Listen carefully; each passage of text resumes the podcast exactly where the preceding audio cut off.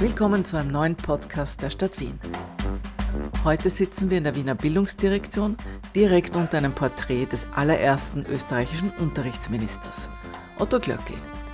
Er wollte schon 1919 bundesweit die Gesamtschule einführen. Das ist bis heute nicht gelungen, aber in Wien werden mit Bildungscampi die Weichen gestellt. Wir sprechen heute über Chancengleichheit, über die beste Schulwahl und was man gegen Mobbing in der Schule tun kann. Darf Sie heute zu einem Podcast rund um den Schulstart begrüßen. Äh, mit dabei ist Bildungsdirektor Heinrich Himmer, der Schulpsychologe Nils Dopp und natürlich wie immer meine Kollegin Patrice Fuchs. Und wer bist du? Christina Oberdorfer.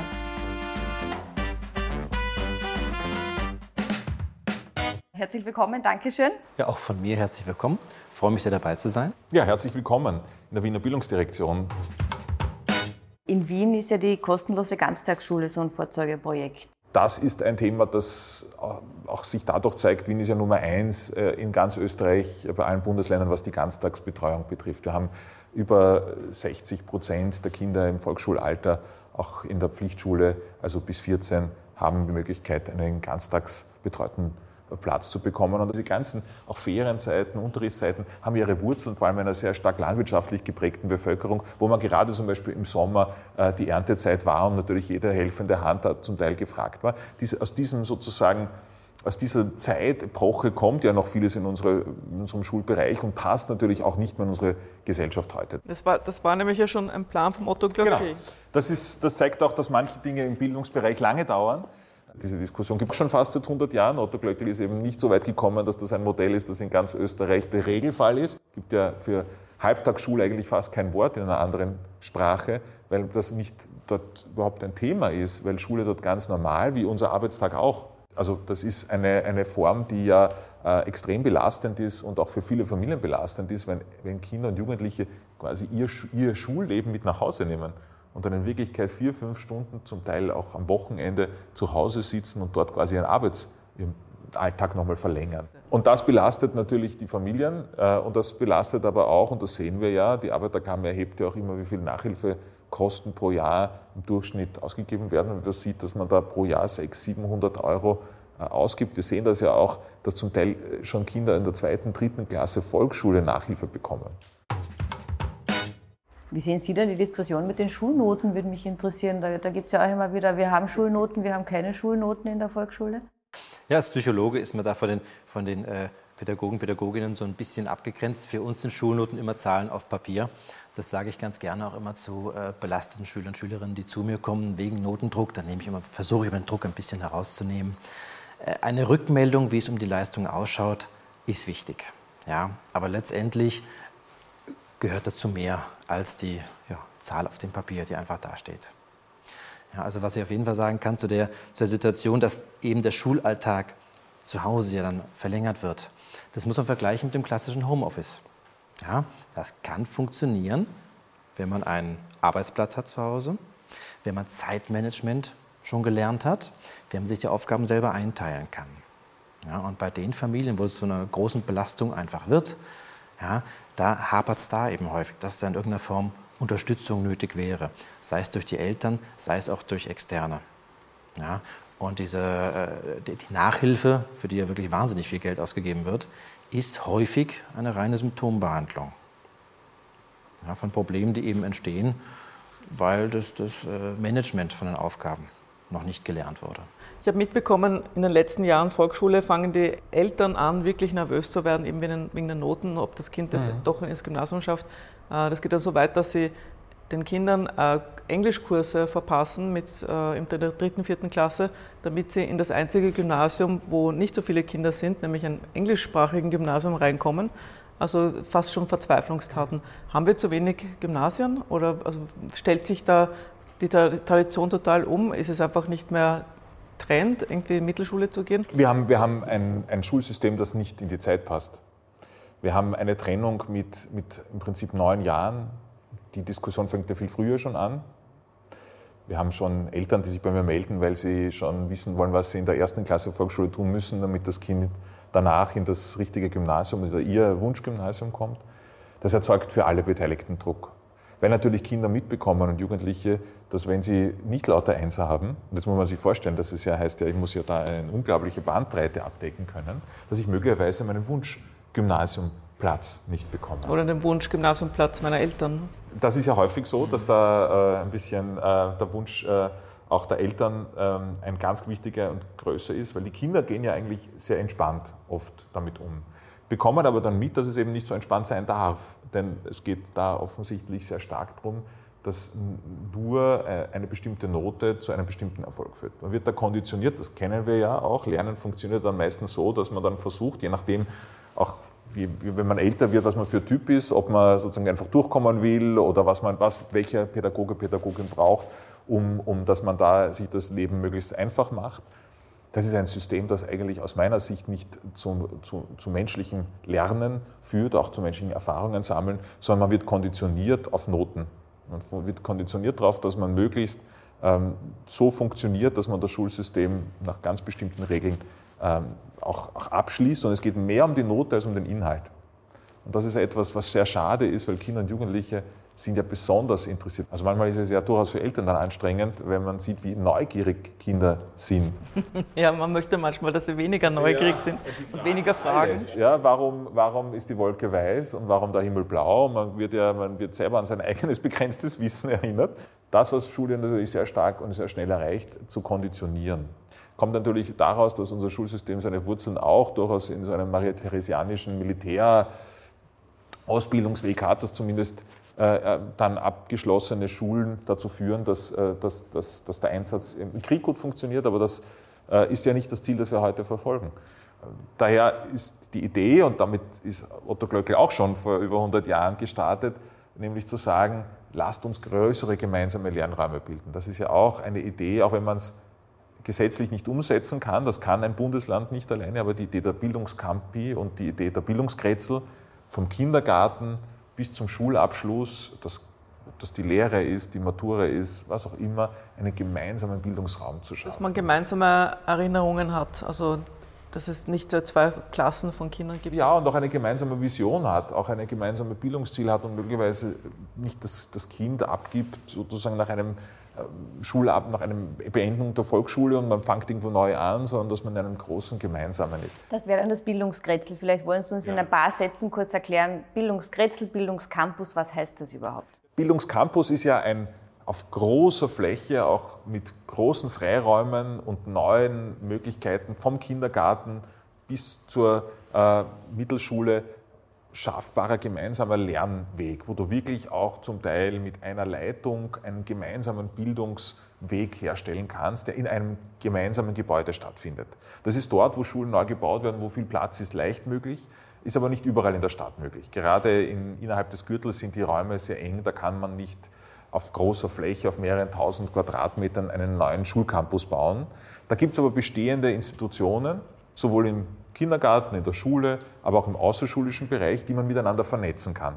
Ähm, aktuell läuft ja auch eine Sanierungsoffensive an den, an den Volksschulen. Ähm, was ist dabei wichtig und wo, wo liegen denn da aktuell die Schwerpunkte? Man kann sich vorstellen, viele Schulen in Wien kommen ähm, aus der Jahrhundertwende, eigentlich aus der Jahrtausendwende äh, zum 19. Jahrhundert hin und sind geprägt quasi aus der Kaiserzeit mit ganz natürlich anderen auch Vorstellungen, was eine Schule sein muss, eher äh, wunderschön zwar gestaltet, aber nicht unbedingt den Ansprüchen des 21. Jahrhunderts gerecht werdend, aber dort natürlich auch Möglichkeiten zu schaffen, ganz speziell und ganz äh, derzeit sehr stark natürlich alles, was Digitalisierung betrifft. Wollen wir vielleicht nochmal über die Herausforderungen sprechen? In Wien gibt es ja eine große kulturelle Vielfalt.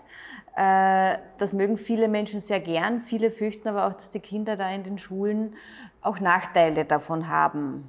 Äh, wie, wie, sehen Sie das denn? Wie, wie, wie, was macht mit den Kindern? Ist es eh super für die Kinder und machen die Eltern sich da völlig unnötig Sorgen? Ja, ein Zusammenkommen von vielen Kulturen im Klassenraum, da ist seit vielen Jahren Normalität und wenn es funktioniert, ist es super. Dann, ja, dann profitieren davon alle. Wir erleben es häufig, dass Eltern sich da sehr viele Sorgen machen.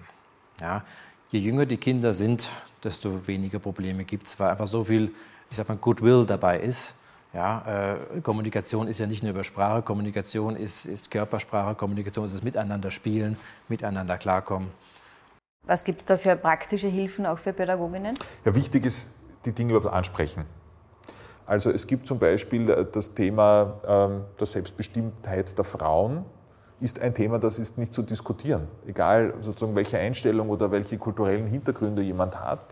Ähm, das ist ein Thema, das ist äh, eine zentrale, auch unverrückbare Größe in Wien. Und daher ist das auch äh, zu respektieren. Und wenn das nicht respektiert wird, muss man auch ganz klar das thematisieren und, auch stoppen. Jede Sorge, die ein, jemand hat, muss man ernst nehmen. Also wenn es die Sorge gibt, hier gibt es in der Schule, habe ich Angst, dass da die, die Kinder nicht ausreichend Deutsch sprechen oder dass mein Kind einen Nachteil hat, dann ansprechen, dann wird man äh, gemeinsam sich anschauen, was heißt das, wo, warum ist das so, ist das wirklich so? Es gibt wahrscheinlich wenig Bereiche, wo es so viel auch Mundpropaganda gibt und Vorurteile gibt wie über Schulen, weil das wird einfach, oft wird das erzählt und dann hast du eine Tendenz, dass das geglaubt wird. Wir haben tatsächlich Beispiele, das zeigen auch, wenn man es jetzt ganz runterbricht, evidenzbasiert die Ergebnisse. Wir haben ja Bildungsstandardsüberprüfung, wir haben informelle Kompetenzmessungen, wo geschaut wird, wie, wie, wie, sind die Ergebnisse in Schulen. Wir sehen, es ist eben nicht so, dass automatisch dort, wo alle möglicherweise dieselbe Religion, dieselbe Sprache sprechen, automatisch die besten Leistungen der Schülerinnen und Schüler sind, sondern dass das an vielen, vielen Faktoren hängt. Wie sehen denn Sie das als Psychologe?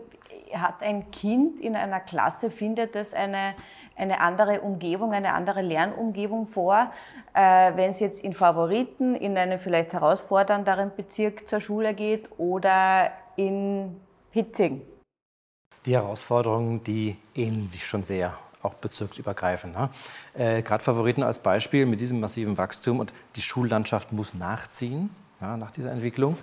Heißt viel Neubau, heißt auch, dass viele Schulkulturen, und die haben einen großen Einfluss auch auf die, die Situation in der Klasse, dass die auch erst entstehen müssen. Ja? Und das sind natürlich auch für, für die Kinder große Herausforderungen. Dann, ja. Was heißt Schulkultur?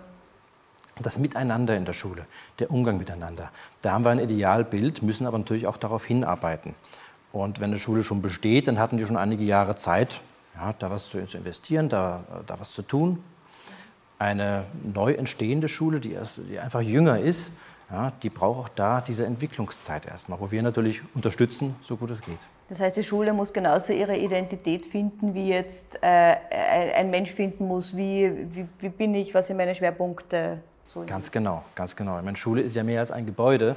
Das sind die ganzen Menschen, die daran arbeiten. Das ist das Miteinander von den Pädagogen, Pädagoginnen, von der Leitung, ja, von den Schülern, Schülerinnen. Und das muss wachsen. Was sind denn die Herausforderungen in Favoriten? Naja, wir haben einen unglaublich stark wachsenden Bezirk. Also wir wachsen überhaupt, das ist einer der großen Themen, die uns sehr, sehr beschäftigen. Äh, in der zum Beispiel Lernansuche. Wir brauchen alleine 500 Pädagoginnen jedes Jahr mehr aufgrund des Wachstums der Stadt. Das heißt, wir wachsen unglaublich stark, mehr als alle anderen Bundesländer. Das ist großartig, weil wir damit ein unglaubliches Potenzial haben, zeigt auch die Attraktivität von Wien. Allerdings eine Riesenherausforderung. Und äh, das bedeutet, dass gerade auch in Favoriten, dort wo viel Neubau auch passiert, passiert natürlich auch viel Schulbau und damit auch viel Wandel, viele Chancen auch, weil dort können viele Bildungscampi, Campusse erzeugt hergestellt werden, die viele Chancen bieten. Ähm, allerdings eben auch ein großes Wachstum. Bedeutet auch vor Ort äh, zu schauen, wie können wir auch Kinder und jugendliche Familien, die nicht Deutsch als Erstsprache haben, gut abholen. Und das sind zwei der großen äh, Dinge, mit denen wir uns ganz besonders auch in Favoriten beschäftigen, nämlich alle Familien mit äh, ins Boot zu holen. Äh, wirklich jeden, jede Extrameile zu gehen, um alle zu beteiligen, zu Beteiligten zu machen, nicht zu Außenseiterinnen und Außenseitern. Das gilt für die Klasse, das gilt aber auch für den ganzen Schulbezirk und für ganz Wien, dass wir alle Beteiligten mit ins Boot holen. Es gibt da kein, die sind wichtiger und die sind unwichtiger, es braucht das Miteinander. Das ist auch etwas, was viele Pädagoginnen und Pädagogen ja auch ganz stark auch, auch bei uns immer wieder deponieren. Sie brauchen die Eltern, die Bezugspersonen, die sich gemeinsam mit den Kindern darum auch äh, bemühen um den, um den Bildungserfolg. Und da muss man aber natürlich Plattformen schaffen, die keine Hürden aufbauen. Was sind denn die Kriterien für die Schulauswahl? Was sollten Eltern denn da bedenken? Na, der, der schwierigste, aber wichtigste Balanceakt ist, die Talente zu fördern, aber das Kind nicht zu überfordern dabei. Ja. Und äh, ja, dafür sind die Eltern die Experten für ihr Kind. Ja, ähm, ganz wichtig ist natürlich, Bildung passiert dort am, am nachhaltigsten, wo sich Kinder wohlfühlen. Ja, das ist ein ganz, ganz äh, zentraler Punkt. Und wie sich ein Kind an der Schule wohlfühlt, da können die Eltern schon vorher einfach sehr, sehr viel tun. Mit dem Kind gemeinsam darauf freuen, auf eine neue Schule. Mit dem Kind gemeinsam suchen. Ja, also nicht die Eltern entscheiden das am Tisch und das Kind wird darüber informiert, sondern die Kinder mit einbeziehen. Ja, wo soll es hingehen? Was soll gelernt werden? Was sind die Interessen? Was sind die Talente? Gibt es bei Volksschulen da schon so große Unterschiede? Mein Kind kommt jetzt im, im Herbst in die Volksschule und ich muss ehrlich zugeben, für mich war das wichtigste Kriterium die Erreichbarkeit, weil ich nicht die Zeit habe, durch ganz Wien zu gondeln, weil es dort einen Schwerpunkt gibt, den ich großartig finde. Bei Volksschulen, wenn äh, darauf, darauf beschränkt, da schaut es so aus, Nähe ist schon mal wichtig. Ja, ähm, wir haben zum Glück so viele Schulen, dass das fast immer möglich ist, ja, wirklich äh, Schulen ganz, ganz in der Nähe zu finden. Weiterer Punkt, ja, der immer wieder gern genannt wird, wo gehen denn die Freunde vom Kindergarten hin? Ja, wenn ein Paar mit dann in die Schule kommen, ist es immer eine Erleichterung. Das ist nicht immer notwendig, aber es macht es alles ein bisschen leichter. Der wichtigste Punkt ist aber, was vermitteln die Eltern zu Hause? Also diese gut gemeinten Sätze, die immer wieder fallen, ja, jetzt äh, ist der Spaß des Lebens vorbei, denn jetzt kommt, jetzt kommen wir in die Schule. Jetzt kommt der Ernst des Lebens. Ganz genau, ganz genau. Die sind nicht böse gemeint, aber die können bei einem Kind schon einiges auslösen. Ja? Die Frage ist, wenn ein Kind an, an Schule und Lernen denkt, ja, was sieht es dann als erstes vom geistigen Auge? Sieht es Freude am Lernen? Sieht es Freude daran, neue Dinge zu erleben, ja, neue Dinge dann zu können? Oder sieht es sich selber äh, mit, mit rauchendem Kopf über den Büchern sitzen, stundenlang? Ja, das macht einen riesigen Unterschied aus, was da von zu Hause mitgegeben wird. Also es geht schon ein bisschen mehr um die, um die Einstellung der Eltern, und des Kindes als jetzt tatsächlich gerade bei der Volksschule um die, um die konkrete Schulwahl? Bei der Volksschule auf jeden Fall, ja. Und bitte für diesen Übergang Zeit geben. Ja, das ist für so einen jungen Menschen ein wirklich einschneidendes, äh, einschneidendes Erlebnis. Ja, man kann es auch vorbereiten, wenn man in den Ferien schon mal den Schulweg zusammen übt. Ja. Ähm, in den ersten paar Wochen äh, wirklich helfen, die Schultasche packen, aber auch immer mehr dann kleinere Aufgaben abgeben. Ja, also wenn man jahrelang die Schultasche vom Kind packt, darf man sich nicht wundern, wenn das Kind später die Schultasche nicht packen kann. Und wie schaut das aus mit äh, wegen Schulkultur? Äh, warum gibt es an manchen Schulen mehr Mobbing als in anderen Schulen? Also was kann die Schule tun, damit es nicht dazu kommt? Was eine Schule tun kann, ähm, hier kommen wir wieder auf das Thema äh, Dinge ansprechen. Ja. Ein, ein, zentraler Bereich vom Mobbing, der manchmal so ein bisschen vernachlässigt wird, ist das Klassenklima und der Umgang miteinander. Mobbing entsteht sehr häufig aus Spaß, ja, bis es irgendwem dann keinen Spaß mehr macht. Und gerade ein, ein rauer Umgangston in der Klasse zum Beispiel, der macht meistens am Anfang allen Spaß. Eine etwas unbequeme Wahrheit, aber häufig hat von Schülern und Schülerinnen dort niemand ein Problem mit. Und da gärt das dann. Ja, wenn dann ein oder zwei sagen, mir ist das zu viel und die anderen merken das, ja, dann macht es nämlich auch Spaß, auf diese so ein bisschen einzuhacken. Ja, und äh, grundsätzlich das Klassenklima verbessern, ja, ein, ein offenes Klima leben, Dinge ansprechen. Ja, das ist das, was eine Schule am ehesten tun kann. Man sagt ja immer, Kinder, Kinder sind, können so gemein sein. Können, können Erwachsene auch so gemein sein? Weil gerade das Thema Mobbing ist ja wirklich, wo man sagt, die hauen ja dann wirklich oft hin und haben keinerlei Mitleid. Verlernen wir das mit den Jahren? äh, verlernen, ich würde sagen, vielleicht lernt man es eher. Also Erwachsene können auch gemein sein, natürlich. Man sieht es nur nicht so deutlich. Erwachsene werden dann geschickter darin, auch äh, Dinge mal zu verheimlichen. Und schön ist natürlich, wenn, wenn in den Kinderjahren gelernt wird, dass es eigentlich nichts bringt und dass es eine Gruppe auch unglaublich schwächt. Und, und dass es auch einem selbst Energie kostet und nicht nur. Es kostet Energie und äh, man muss es ganz klar sehen, wenn sowas zu einer, einer im schlimmsten Fall zu einer Klassenkultur wird ja, und die Klasse hält zusammen, weil man eben auf den oder die eine hinhaut und irgendwann geht dieses Kind, dann hat die Klasse nichts. Nichts, was sie zusammenhält. Ja, und das ist also der schlimmste Fall, weil in der Regel suchen sie sich dann den oder die Nächsten. Wir reden von vielen, vielen tausend Menschen, die jeden Tag in die Schule gehen. 240.000, jetzt mittlerweile schon 244.000 Kinder und Jugendliche, 30.000 Pädagoginnen und MitarbeiterInnen. Das ist natürlich, also da ist sozusagen Zusammenleben eigentlich die zentrale Herausforderung. Das ist ja wie in einer Großfamilie. Das ist die riesige Challenge. Das ist auch das, was Pädagoginnen und Schule natürlich als große Herausforderung macht. Der Unterricht im Regelfall, auch für neue Lehrerinnen und Neulehrer. Ich kann mich an mein erstes Lehrerjahr erinnern. Das Thema, also die Inhalte hat man ja eh lange gelernt, lange studiert. Da ist man meistens äh, weit voraus den Schülerinnen und Schülern. Aber die Herausforderung ist, wie schaffe ich eine Klasse gut zu begleiten? Klassenmanagement ist da der Begriff. Wie schaffe ich es als Person, 25 junge Menschen beieinander zu halten und zu schauen, dass meine, auch meine Emotionen mit mir nicht durchgehen. Als Lehrer, als Lehrerin, wie schaffe ich es, ähm, dort, wenn ich Konflikte feststelle, welche spreche ich an, welche spreche ich nicht an? Wie gehe ich mit dem Lern- und Lehrstoff um? Damit soll ich jetzt die Stunde opfern dafür, dass ich das anspreche? Also das sind viele Fragen, die kommen natürlich einerseits mit der Erfahrung und andererseits braucht es natürlich gerade in diesem Bereich viel Fortbildung viel Offenheit, auch viel Selbstreflexion dazu. Genau, die Direktion hat ja auch eine maßgebliche Rolle. Ne? Das ist überhaupt also viel wesentlicher als ein Bildungsdirektor, es ist eine Schulleitung äh, einzuschätzen. Unsere zentrale Aufgabe auch gerade mit, mit den Vertreterinnen der Schulleitungen äh, zum Beispiel, gemeinsam zu schauen, wie kann man Schulleitungen stärken, wie kann man sie auch zum Beispiel von belastenden Tätigkeiten entlasten. Also wie ich begonnen habe, äh, haben wir bis heute 4000 Erlässe gestrichen ein Erlass aus, aus des Staatsschulrats der Bildungsdirektion ist im Prinzip eine Art erweiterte Regel, an die sich Schulen halten müssen. So kann man sich vorstellen, diese irre Anzahl an Erlässen zu streichen. Was war das Schräges dabei? Also mein, Lieblings, mein Lieblingsbeispiel ist ein Erlass, das noch vom Bürgermeister Slavik unterschrieben worden ist, also schon, aber noch immer in Kraft war, zum damaligen Zeitpunkt, als sie 2017 gekommen war. Da ging es darum, wenn Schulklassen einen Wandertag machen und sie finden ein Rehkitz am Weg, dass sie das nicht angreifen sollen, sondern dass sie da das Forstamt anrufen sollen. Und dazu gab es einen eigenen Erlass.